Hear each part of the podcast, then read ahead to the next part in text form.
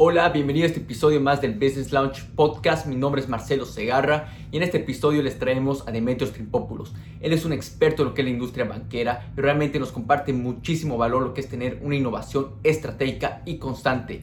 Actualmente eres el Chief Design Officer de Hey Banco, pero también formó parte por 27 años de Banregio. Eh, formó parte del equipo fundador y bueno, simplemente él estaba a cargo de toda esa innovación que han tenido viajando a Silicon Valley y simplemente a todo lugar para tener esta innovación y ver lo que el mundo simplemente trae. Lo han aplicado igual en el banco. Eh, él nos comparte paso a paso de cómo han hecho esto y simplemente tener una innovación de cómo podemos integrar en los negocios y en nuestra vida personal. Estoy seguro que van a disfrutar este episodio. No olviden quedarse hasta el final. Y bueno, no olviden dejarnos saber qué piensan en los comentarios. Suscribirse a este podcast. Y bueno, espero que disfruten de este episodio. Hola, bienvenido a un episodio más del Business Lounge, la plataforma para tu crecimiento personal, desarrollo de hábitos y negocios. Esperamos que disfrutes de este episodio. Hola a todos, bienvenidos a un episodio más del Business Lounge. Aquí les habla su anfitrión Marcelo Segarra. El día de hoy les tenemos a un invitado especial que es un experto en la industria de la banca. Su nombre es Demetrio Strimpopoulos. ¿Cómo estás, Demetrio? ¿Cómo te encuentras el día de hoy? Muchísimas gracias, eh, Marcelo. Bienvenidos. Este, la verdad, encantado, encantado de estar por aquí. Eh, muchas gracias por, la invitación para, para, compartir en estos momentos eh, sobre estos temas que nos apasionan. No, claro, claro, más bien agradecerte a ti por darte el, el, el tiempo, sé que andas eh, bastante ocupado con, con, todo lo que se viene y ah, quisiera poner un poco en contexto con a, la, la, audiencia de qué es lo que haces, de quién realmente es Demetrio, tomando un poco en, en cuenta, ¿no? Que nuestra audiencia principal está en Bolivia, igual eh, alrededor de Latinoamérica, pero realmente quisiera que lleguen a conocerte los, estos primeros minutos. Entonces, Demetrio, si podrías empezar contándonos un poco acerca de ti, quién realmente es Demetrio. Tengo muy buenos amigos, por cierto, en Bolivia. Eh, mira, pues mi nombre es Demetrio Strimpópulos. Eh, tengo casi 30 años trabajando en la industria financiera, siempre relacionado con temas tecnológicos. De alguna manera mi formación fue más cercana a la parte técnica, ingeniero de sistemas computacionales, y estuve ejerciendo de alguna manera en la parte directamente tecnológica alrededor de unos, de unos 10 años de estos 30 años y tengo alrededor de unos 20 años en los que he estado haciendo otras cosas siempre dentro del sistema, siempre dentro de la banca, siempre dentro de finanzas, siempre relacionado con las áreas de tecnología, pero, pero ya desde otras, desde otras ópticas, desde el punto de vista comercial o de producto, de operaciones, por diferentes partes he pasado en el banco o en, los, en en los bancos o en las instituciones financieras que he participado. Y al último, digamos que en los últimos seis años, eh, desarrollando las iniciativas de innovación, desarrollando la innovación dentro de, del banco y creando un laboratorio experimental que le llamamos Banregio Labs.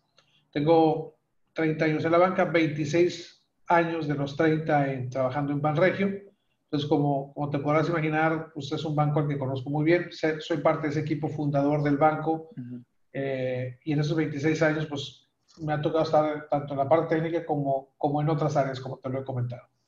Uh -huh. Claro, claro. Eh, quisiera que nos puedas un poco en, en, en, contexto, cuando acá me hablas de, de Barregio Labs, que eras parte del equipo fundador, estamos hablando de unos 20, 25, 29, algo así, ¿no? Alrededor de años atrás. 26 años del banco, así es, y de Banregio wow. Lab, 6 años.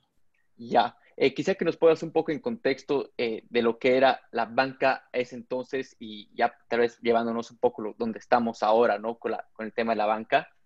Ok, mira, sí. Híjole, mira, esta historia empieza en 1994. En México había una época, 1982, que la banca se, se, se nacionalizó. El gobierno, digamos que, que, que, tomó todos los bancos que existían en ese momento y empezó a operarlos. Teníamos una banca nacionalizada y a partir de 1992, entre 1992 y 1994 empieza la reprivatización de la banca. A mí me toca participar en eh, la institución que fue la primera que tuvo eh, la concesión de alguna manera de regresar a, a, ser privado el primer banco. que fue Multibanco Mercantil de México. Y ese, e, ese banco lo, fue, fue, comprado por la Casa de Bolsa Probursa. Yo trabajaba ahí, estuve unos meses ahí, luego ya entré al, al banco. Y, y, me tocó ser testigo de esa parte del proceso de transformación que tenían los bancos, porque eran bancos que desde el punto de vista operativo y tecnológico estaban muy descuidados. Eh, era necesario primero hacer sistemas que homogenizaran. En aquel entonces era un solo, era un banco que tenía siete regionales, cada una manejaba números de cuenta diferentes, los sistemas no se hablaban. Era, era la época de esa banca estatal que, que no hacía muchas inversiones desde el punto de vista tecnológico y que teníamos un atraso tremendo. Fue a partir de 1992, 1994 que los bancos empiezan a modernizarse en México. A mí me toca estar trabajando en Mercantil de México y me llama una persona, amigo mutuo, que me dice, ¿sabes qué? Está iniciando un banco nuevo, banco de cero, no existe, se llama Banregio y es una licencia nueva. Para mí representó una oportunidad tremenda de, de poner en práctica los conocimientos que tenía y, y sobre todo el reto de tener que eh, de empezar un proyecto nuevo para mí fue muy atractivo. Fue en el momento en el que entro yo a, a, a Banregio, porque el primer departamento que se forma es el departamento de tecnología para construir la tecnología con lo cual iba a empezar el banco. Y fue en ese momento que empezamos a, a trabajar en, en, en Banregio, primero en la construcción del sistema. Y en ese entonces, pues fue una decisión muy importante el decidir construir nuestra propia tecnología, porque pues después de 26 años seguimos teniendo sistemas propios que los hemos ido adaptando a cada momento que ha vivido el banco y el tener eso nos representa una ventaja eh, importante, el, ser dueños de nuestra propia tecnología. Entonces, era un reto muy interesante, empezar de cero, tecnológico, todo en tecnologías nuevas. Empezamos a hacer cosas muy creativas, porque pues teníamos muy poco presupuesto comparado con los bancos más grandes porque recién estábamos empezando, pero teníamos que ofrecer los servicios que ofrecía la banca tradicional. Entonces, no podíamos sacrificar la calidad y el servicio de nuestros clientes, pero teníamos que hacerlo con dinero mucho más poco de lo que, de lo que el resto de los competidores tenían. Entonces, creo que todo eso tatúa de alguna manera en el ADN del banco una filosofía de ser muy prudentes, muy frugales, y sobre todo de hacer las cosas de una manera muy creativa. Yo asemejo mucho esto a como hoy inicia un startup tecnológico. La primera vez, la primera fiesta de Navidad que tuvimos en, en el banco, éramos 50 personas, cinco mesas de 10 personas, ese era todo el banco. Todos nos conocíamos, todo era muy familiar. Entonces, pues realmente eh, era muy fácil de alguna manera gestionar ese, ese inicio. Pero al decirte que hacíamos cosas muy creativas era porque no nos detenía nada para, para poder construir las cosas. ¿Qué hacíamos, por ejemplo? Comprábamos los cajeros automáticos a otro banco que los desechaba como chatarra y nosotros los reconstruíamos. Les aplicábamos por ahí, teníamos un ingeniero que le cambiaba las partes eh, de, de, movimiento, las, las bandas, los engranes, los teclados, las pantallas, teníamos un ojalatero automotriz, esos que, que, que te alinean las, las, las, láminas y que finalmente te lo, te lo pintaba el cajero automático y parecía un cajero nuevo, era un cajero de los 80s, traído a los finales de los 90s, pero que se veía como nuevo, aunque sabías que un, era un modelo viejo. Eh, con eso lo que hacíamos, ¿por qué lo hacíamos? Pues porque con ese trabajo que le metíamos, podíamos comprar tres cajeros automáticos por uno que podíamos comprar nuevo. Entonces, siempre con la filosofía de cómo el negocio tiene que ir generando primero una rentabilidad para que después puedas invertir más dinero en eso una vez que ya generó y no cargar los costos altos desde el principio y tener ese lastre para el negocio, eso ha sido una filosofía que implementamos nosotros a lo largo de la historia del banco. Nosotros nacimos en, el banco en 1994, dos meses antes de la crisis más fuerte económica que ha tenido México en la historia reciente, que es la crisis del 94-95. En esa época, el banco, precisamente por toda esa adversidad, además tenía que ser muy consciente de los gastos que se tenían que hacer, pues precisamente para poder ir creando una cartera de clientes que a, su vez con el tiempo pues generó un, un, negocio, un negocio muy, muy bonito, muy importante en el banco. En esta historia del banco, como todo, el banco eh, pasa la crisis, se estabilizan las cosas, empezamos a crecer y en este crecimiento, cuando creces de una manera importante, pues para evitar tener sorpresas, ya no nos conocemos todos, para evitar tener sorpresas, pues empiezas a transitar de la empresa familiar a la empresa institucional. La empresa institucional, pues es controles, procesos, métodos y procedimientos, es ordena las cosas, ordena la operación para que no tengas sorpresas en la ejecución. Y nos funcionó muy bien, la verdad es que fue muy bien pasar de, de ese estado al estado institucional, porque nos permitía seguir manteniendo un negocio estable, sin sorpresas, con el crecimiento que estábamos adoptando. Pasa el tiempo y nos convertimos en empresa pública. Cotizamos en bolsa, una parte del banco se, se pone en acciones eh, en el mercado y al final del tiempo eso genera otro brinco de alguna manera a ser una empresa ya de una categoría distinta. Cuando vas pasando de la empresa familiar a la empresa institucional y a la empresa pública, pues vamos consolidando todo este trabajo que se ha hecho en el banco a lo largo de los años y como te digo, es una historia muy bonita, con una historia de éxito que ha crecido el banco, por ejemplo, un 20% anual compuesto por 20 años seguidos. Eso fue de alguna manera muy, muy importante para nosotros. Con el paso de esos 20 años, llegamos a un punto en el que, platicando con el director general del banco, me dice, oye, ¿sabes qué? Fíjate que el negocio en el que estamos es un negocio que nos ha ido muy bien. Pero visualizar este negocio en los siguientes 5 o 10 años a lo mejor no se ve tan claro. Como que tenemos que empezar a experimentar, empezar a hacer un proceso de inmersión, empezar a entender qué está pasando en el mundo fintech y empezar a entender qué oportunidades hay que no las estamos viendo por estar inmersos en este día a día. Ármate un departamento de innovación y eso fue todo. O sea, no había, no había ninguna dirección adicional que empezar a hacer un proceso de descubrimiento. Eso da origen a, en ese momento, lo que le llamamos Banregio Labs. Y Banregio Labs se convierte en un brazo, primero, de laboratorio experimental de tecnología para ver qué estaba pasando en el mundo. Entonces, hicimos un proceso de inmersión, fuimos a Silicon Valley, fuimos a a, Nueva York, a Londres, a Brasil, Argentina, Colombia, y empezamos a ver hubs de innovación que existían a lo largo del mundo y, y, cómo había una nueva forma de cómo entender las necesidades del cliente.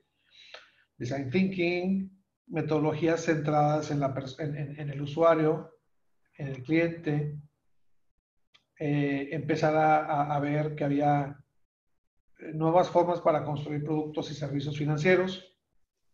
Y en ese proceso de aprendizaje, pues empezamos a hacer algunos proyectos dentro, dentro del banco. Y estoy entrando en esa parte de, de los últimos seis años que fue la, la, innovación. Y ahorita si quieres profundizamos más en esa parte. Pero bueno, al final, eh, después de, cerrar esta parte del, laboratorio experimental, estos seis años, con el tiempo vemos la posibilidad que uno de los productos que construimos ahí en el laboratorio, que se llamaba en su origen Banregio Zinc, evolucionó a ser Hey Banco y ese se convierte de alguna manera en un brazo que hoy le estamos dando una fuerza viva separada de, del banco en el que creamos de alguna manera una, una, hicimos una separación de este proyecto que se llama Hey Banco como la oferta digital diferente del target y de los segmentos objetivos que manejaba Banregio. Y hoy yo estoy trabajando justamente en ese equipo que, que de alguna manera separamos. Hoy estoy yo a, cargo de una de las áreas de, de este, de, de, este nuevo banco. Claro, claro. No, la verdad que impresionante como, como lo mencionas, ¿no? Cómo han tenido ese crecimiento en, en estos 27 años. Eh, y han saltado, ¿no? Igual siendo una, yendo a lo que es la banca pública y, ahora con lo que es la banca digital, lo que es Hey Banco. Eh, antes de que nos entres a un poco a detalle y, nos hables acerca de Hey Banco, quisiera hablar un poco acerca de lo que es la, innovación, ¿no? Has estado mucho en este departamento de innovación, nos cuentas de los viajes que han hecho y que han, podido encontrar algo, eh, lo que es cómo servir mejor al cliente, ¿no? Y en base a eso hacer la, innovación. Eh, eh, dado esto para, para, la audiencia, ¿no? Contamos con una audiencia de, de, emprendedores, de profesionales que buscan esa innovación. Quisiera que si nos podrías compartir unos simples pasos para estar al tanto de estas innovaciones, para tener una innovación más estratégica y cómo ellos lo podrían implementar, ¿no? Quizás en, en tres simples pasos si los podrías poner. Bien. Mira, primero, primero voy a irme un paso atrás a decirte qué es lo que pienso de la innovación. La innovación como, como, como, concepto significa introducir una novedad. Es innovación, la introducción de una novedad. Cuando introducimos una novedad, eh, si queremos que verdaderamente esto sea algo que perdure en el tiempo, tiene que agregarte un valor. ¿Cuál es el valor que se agrega cuando introduces esa novedad? Y entonces ahí empiezan los cuestionamientos. Oye, ¿para qué existe la innovación, los departamentos que hacen innovación, la gente que hace innovación? Si no conectamos y no entregamos ese valor, creo que ese es el concepto fundamental, si no verdaderamente entregamos un valor a través de la introducción de esta novedad, es muy cuestionado el término, es muy cuestionada la innovación. Esa entrega de valor es la ejecución, justamente, de esos conceptos que yo quiero introducir y que necesito hacerlos tangibles. Para hacerlos tangibles necesito ejecutar. Entonces, el primer esfuerzo importante es cómo ejecuto la innovación. Ahora, la innovación, a veces pienso que está muy sobrevalorado el término. Y como que si me imagino yo innovación, me quiero imaginar Tesla o me quiero imaginar este, el viaje a Marte o me quiero imaginar algo extraordinariamente eh, disruptivo, diferente, de lo cual no estoy acostumbrado en mi cotidianidad. Y yo estoy en contra de eso. Yo creo que la innovación se puede practicar con cosas, conceptos muy simples. En alguna conferencia que yo he dado les he puesto, yo este, uso muchas veces tirantes, los tirantes que, que, se usan para, para los pantalones. Y les digo, bueno, la verdad es que para poder entender por qué para mí usar tirantes es innovación, tendrías que entender primero mi contexto. Y cuando les platico el contexto, es porque para una persona puede ser útil y dar valor y para otra persona puede no dar valor. Yo lo que les platico es las personas que somos gordos batallamos para acomodarnos los pantalones. Y al batallar para acomodarnos los pantalones, ponernos nosotros un cinto significa un problema. ¿Por qué? Pues porque se rasga el agujero, porque se esconde, porque no te lo acomodas. Entonces, no acomodarte el pantalón es un tema que solamente el gordo lo puede entender cuando tú te pones eh, tirantes, tú ves la comodidad y lo extraordinaria que es la experiencia de ponerte tirantes y no estar batallando para acomodarte los pantalones. Eso, que es un acto de lo más sencillo, de lo más simple, de lo más mundano, significa innovación, porque estoy trayendo un elemento del pasado, lo estoy trayendo al presente y sobre todo lo estoy ejecutando y lo estoy poniendo en mí y me está agregando valor el ponerse unos tirantes para acomodarse los pantalones para una persona que tiene el contexto del que te acabo de platicar representa valor. Eso es innovación. Para una persona delgada puede no, no, agregarle el valor. Para una persona delgada puede ser moda o puede ser otro concepto distinto y, y entonces ya no fue necesariamente innovación.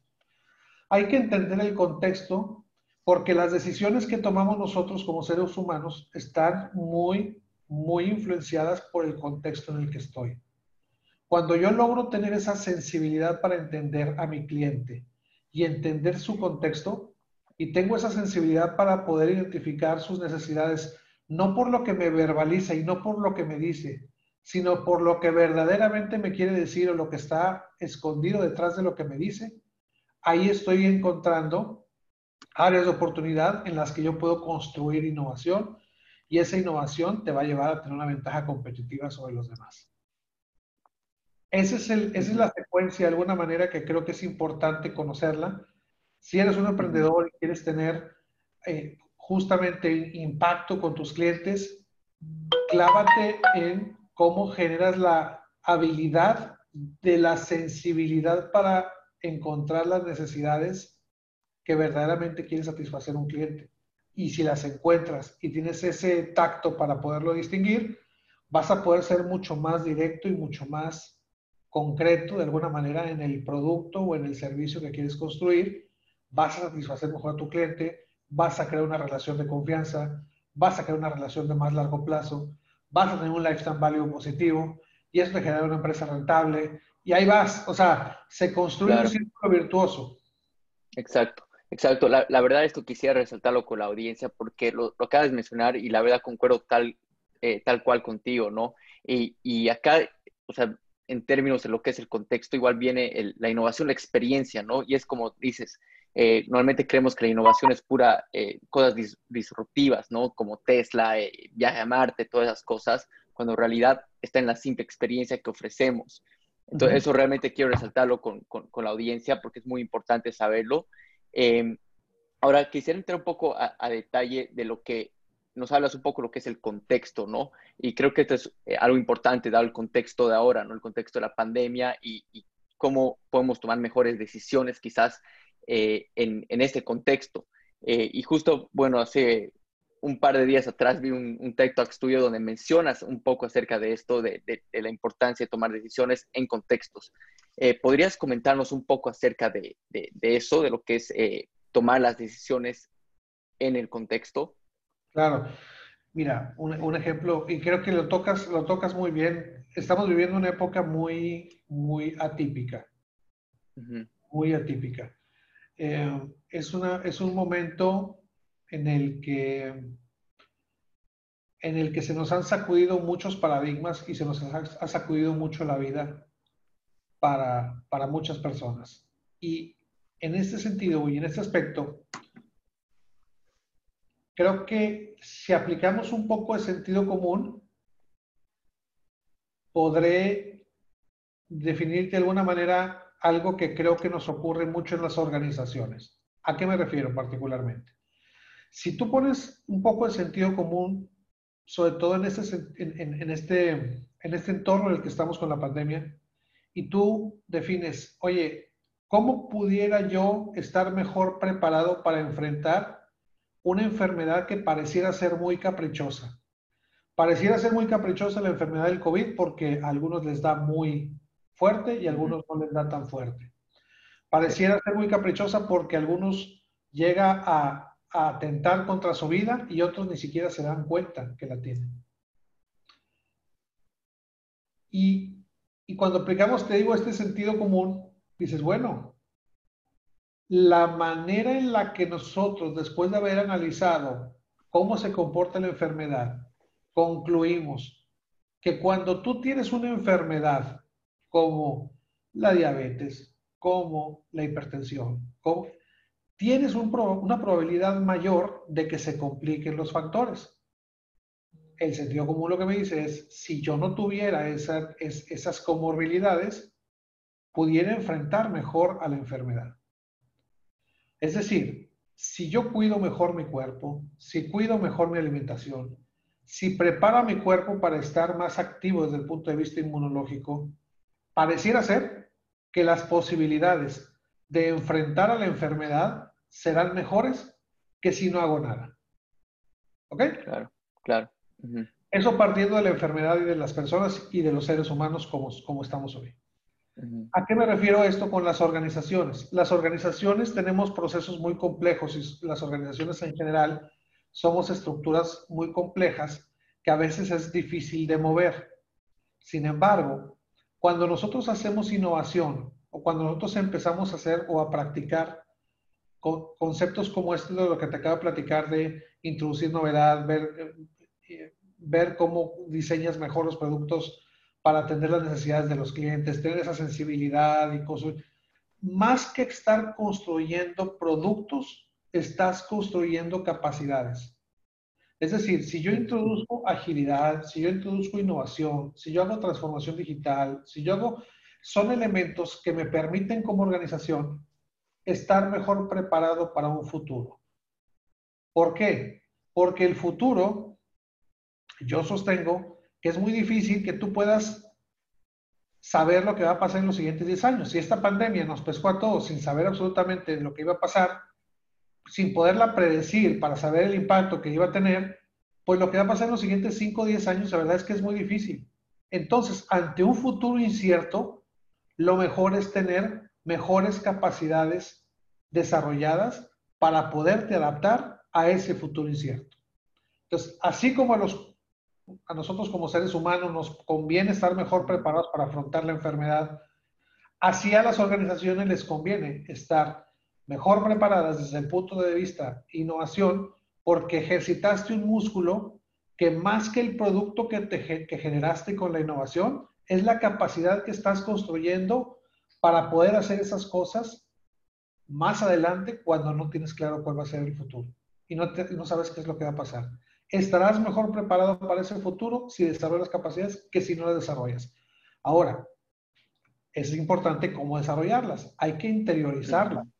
Hay que hacerlas parte del proceso de la organización, porque si, si, si tú decides empezar a ejercitar una política de innovación apoyada a lo mejor en terceros y sin interiorizar ese proceso de innovación tú como organización, no vas a estar preparado y no vas a desarrollar esa capacidad para afrontar ese futuro. Entonces es muy importante esto, cómo interiorizas todo esto que estás haciendo con la innovación en la organización para estar preparado para ese futuro.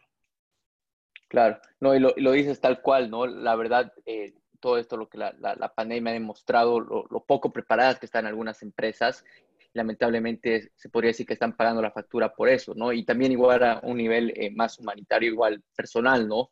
Eh, es tal como lo mencionas. Ahora, un, poco para lo que, antes de saltarnos a, lo que es Hey, hey Banco, eh, ¿cómo una empresa puede estar lista para, para esta innovación? Si tal vez un, un, par de tácticas que ustedes están haciendo o en cuestión de estrategia, eh, en lo que es Hey Banco especialmente, ¿no? viendo, tomando en cuenta esta, esta innovación. Yo creo que no hay una receta única porque depende de la organización y su capacidad para absorber esto. Yo te puedo hablar que conozco las iniciativas de innovación de los bancos eh, en México y son tan diferentes entre nosotros y lo que hace nuestra competencia es muy diferente. Uh -huh. Y creo que cada, cada cada institución tiene que encontrar su propia forma de cómo adoptar la innovación. Pero te comparto lo que nos ha funcionado. Lo que nos funcionó a nosotros es primero desarrollar un área muy separada, muy lejana, que empezar a experimentar. Y esa experimentación es sacarla del día a día y en lugar de hacer la tecnología como la haces en la institución, en la parte tradicional, hicimos un proceso de experimentación. Entonces, en ese proceso experimental, tú desarrollabas cosas distintas a las que se hacían dentro de la estructura tradicional. ¿Cómo asemejo esto? Construíamos tecnología en el laboratorio como un taller artesanal, cuando en el área eh, de tecnología del banco se construye como fábrica. Una cosa es tener un proceso bien establecido en el y hay que entender los mandatos que tenemos cada una de las áreas. Por una parte, el área de tecnología de la institución financiera te dice, ¿sabes qué? Tengo que manejar las cosas muy estables, no lo toques, no lo muevas, hay que mantener la estabilidad. Es decir, tenemos que cuidar la estabilidad porque el banco está sustentado en esto. Y por otra parte, el mandato que tiene la innovación es prueba, a las cosas distintas, inventa, eh, usa nuevas, nuevas formas de cómo... ¿Sí me explico? Claro, claro. Taller, experiment taller artesanal, fábrica. Son dos conceptos diferentes. Uh -huh. El primer año fue eso.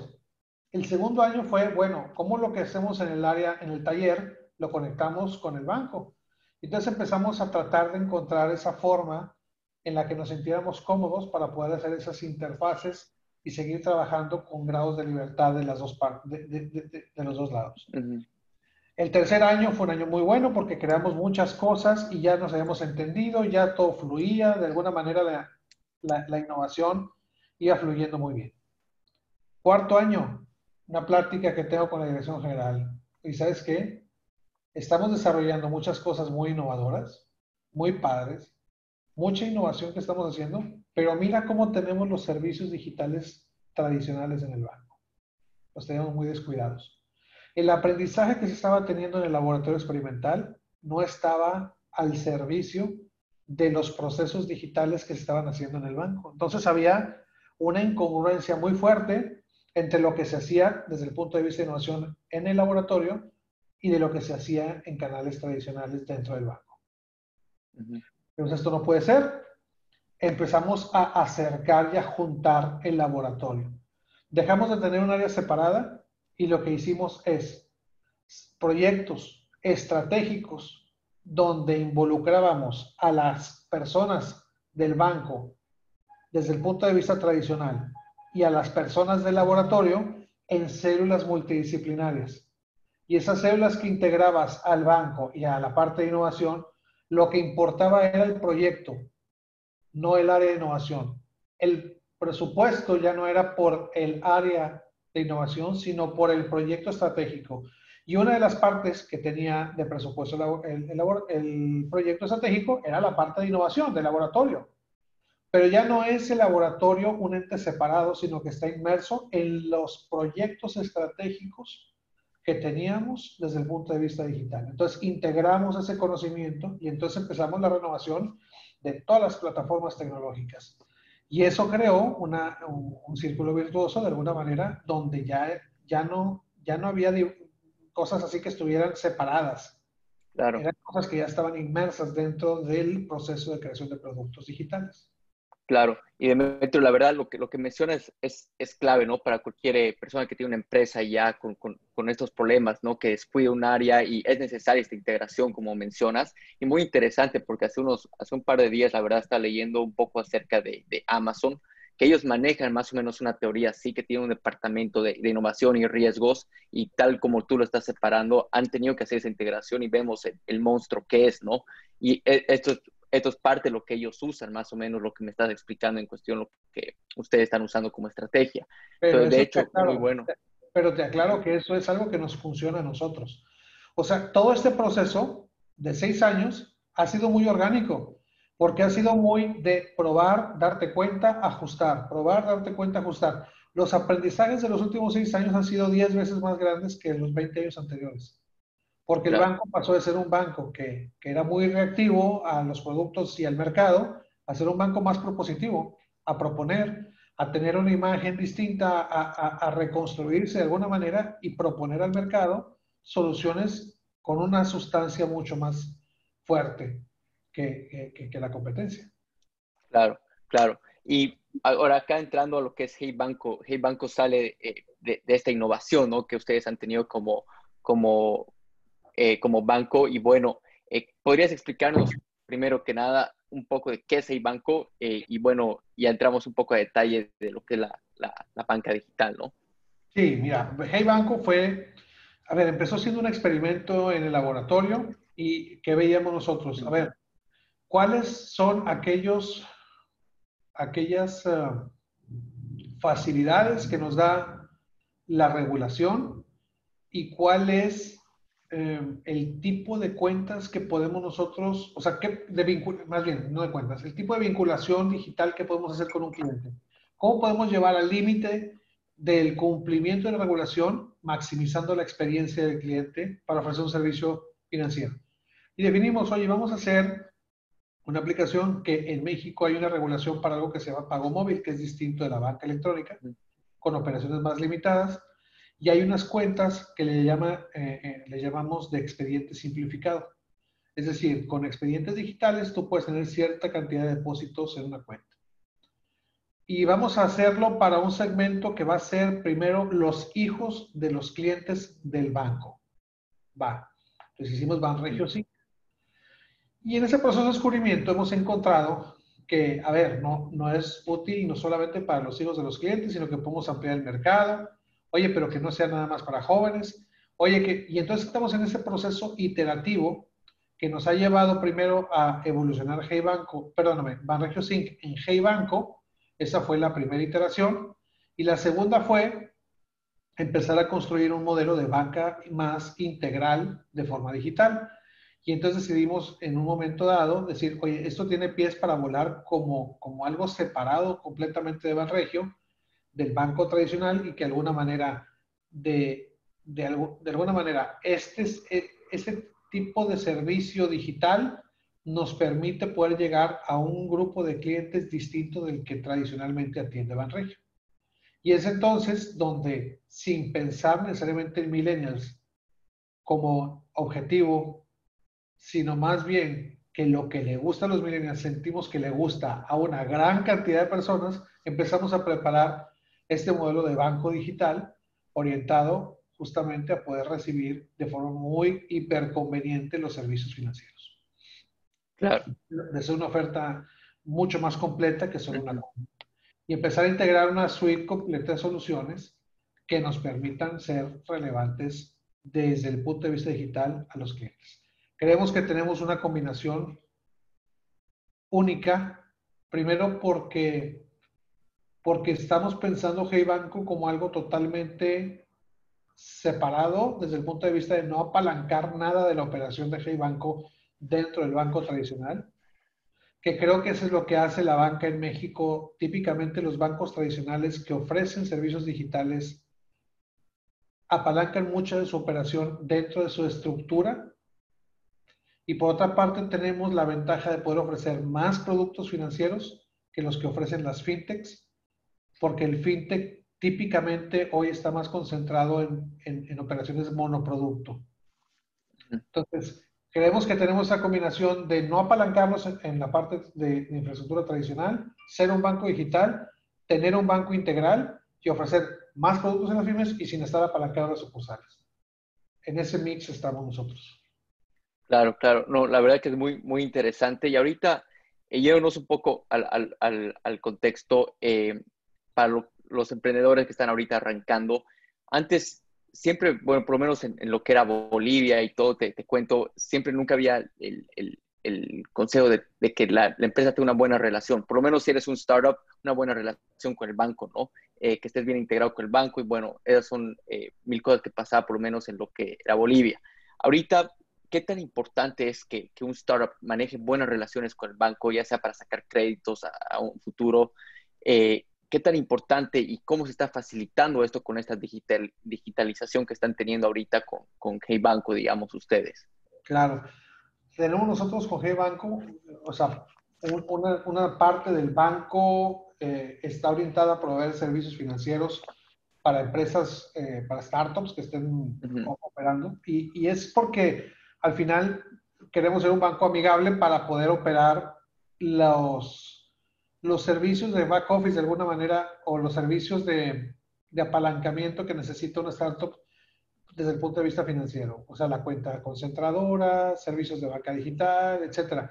Eso creo que, creo que, creo que funciona muy bien y, y creo que de alguna, o sea, el acercamiento de las empresas con el banco creo que es fundamental para poder mantener esta relación porque al final todos los startups necesitan servicios financieros detrás. Pero hay otro esquema que es el de colaboración, o sea, cómo colaboramos startups con el banco. Y aquí, al menos la política que hemos seguido nosotros a lo largo del tiempo es, nosotros no tenemos un programa como tal, no tenemos un programa para poder hacer este, el acercamiento con startups. Aquí analizamos caso por caso. Y para eso necesitamos ver que existe una relación que puede ser de negocio, tanto para el banco como para el emprendedor y tratamos de ser muy empáticos. Buscamos empatía por parte del emprendedor para que entienda las motivaciones que tiene el banco y el banco tener las motivaciones, entender las motivaciones que tiene el emprendedor. Cuando alineamos esa, esa expectativa, cuando encontramos un producto de valor, pues ahora sí que somos tan creativos como, como sea posible. Podemos licenciar tecnología, comprarla, hacer una tercera empresa, invertir en la empresa, comprar, o sea, no sé, hay, hay, hay muchas formas de cómo colaborar pero esas se detonan una vez que encontramos que hay una situación en la que podemos ganar ambas partes. Para hacer los servicios de back office a veces y la relación que queda muy desbalanceada, a veces el banco no ha sido tan receptivo. Pero en relaciones en las que podemos construir algo en conjunto, encantados de la vida. Claro. Y de curiosidad, ¿cuáles son eh, tal vez ciertos factores que ustedes usan para determinar un buen startup, para formar esa relación y, brindarles apoyo al startup? Yo creo que cuando encontramos un modelo de negocio que haga sentido para las dos partes, ahí es donde podemos encontrar afinidad para trabajar. Eh, casos concretos que han sucedido, por ejemplo, hemos eh, hecho alianzas con una empresa que hace, por ejemplo, un ERP para, para, para pymes y el banco, pues su mercado target son los pymes, entonces una manera de cómo ofrecer un servicio de valor a los clientes para ordenar sus finanzas, muy conectado con la banca electrónica, pues lo hemos hecho en conjunto y al final hemos logrado construir. Oye, hay otra empresa que se dedica a dar servicios de back office, por ejemplo, a los eh, emprendedores para poder ofrecer servicios de contabilidad, legales, eh, etcétera. Oye, hicimos una inversión ahí también, hicimos una colaboración. Oye, con otra empresa a lo mejor hicimos, eh, manejan crowdfunding para, para empresas. Es decir, hay ciertas áreas de alguna manera afines al target que tiene el banco que nos permiten eh, hacer estas alianzas. Si, si, el producto que hace el emprendedor, la startup, está alineado a eso, existe interés en común y podemos construir una relación de negocio, encantados de explorarlo. claro, no, Hay un, no, hay un, programa, sino que es eh, caso por caso. Claro, no, totalmente. Eh, Ahora, Dimitri, si podrías compartirnos un poco acerca de qué tendencias ven en lo que es eh, en la industria banquera, ¿no? ¿Qué, ¿Qué, es lo que se viene eh, quizás de acá a cinco años? Eh, ¿Qué más o menos lo que ustedes están viendo? Sé que en un momento nos, nos, nos compartiste que es muy, es muy difícil estar, ¿no? pendiente de las tendencias, saber lo que va a pasar, pero ¿qué es lo que están viendo ustedes ya interactuando ahí con los clientes, viendo, viendo dónde se va todo el mercado? Yo creo que vamos a vivir una época eh, muy interconectada para poder tener acceso a mucha más información. Yo visualizo que en cinco años vamos a ser capaces de poder interconectar mejores fuentes de datos para poder asegurar, eh, para poder ofrecer servicios tecnológicos financieros a una mayor cantidad de personas que antes no estaba expuesto a estos servicios financieros.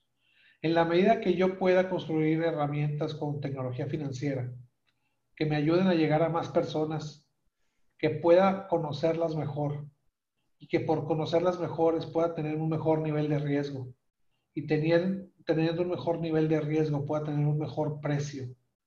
El precio adecuado a través de los canales digitales, masificándolo con tecnología, creo que en esa medida estamos impactando a la sociedad de una mejor manera porque el acceso a los servicios financieros representa progreso. Si podemos lograr que ese progreso sea adecuado o personalizado por el conocimiento que logremos tener de esas personas, vamos a poder hacer mucho impacto en la sociedad positivo. Y con eso lo que me refiero es que, que al conocerlo mejor tengamos esa tranquilidad de que la persona que está detrás de un dispositivo es la persona que dice ser, que logro conocerlo de forma adecuada porque tengo varias fuentes de cómo consolidar y pueda tener esa visión de análisis de riesgo, que es a lo que nos dedicamos en, los servicios financieros en la banca. Es lo que hacemos, administrar riesgos. Claro, claro. No, de hecho, eh, ahora, bueno, Demetrio, sé que estamos llegando al, final de la entrevista y andas eh, con un, tiempo apretado, pero antes de dejarte ir, quisiera que eh, quizás nos puedas compartir o dar consejos a lo que es específicamente a la audiencia eh, de cómo ellos pueden medir estos riesgos y quizás dar un primer paso para lo que es su emprendimiento o su crecimiento en, el lado financiero, me voy, ¿no? Eh, y esto lo digo porque, tal como lo mencionas, ustedes se dedican harto a tener una innovación que mide riesgos, ¿no? Y entonces, ¿qué consejo nos podrías dar en base a eso? Yo lo que, te, lo que recomendaría, si alguien quiere emprender, particularmente en fintech, es no te quedes en la superficie. Creo que eso, eso pasa mucho en el emprendimiento fintech. Nos quedamos en la superficie y en la visión de los problemas que tienen los clientes como cliente. Hay que profundizar más, hay que tener más contexto Porque en la medida que tú tienes más contexto de todo el ambiente financiero, tienes más herramientas para poder crear cosas que no esté pensando otro, que, ya esté pensando resolver.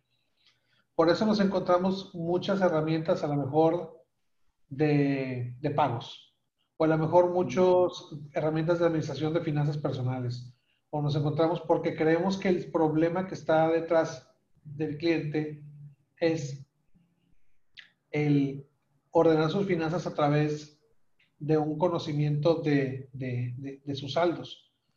Y no, si nos metemos una capa más abajo y profundizamos, podremos saber, por ejemplo, que en Latinoamérica particularmente, no somos muy dados a, a, a, ser muy, muy, muy ordenados en general en las cosas que hacemos.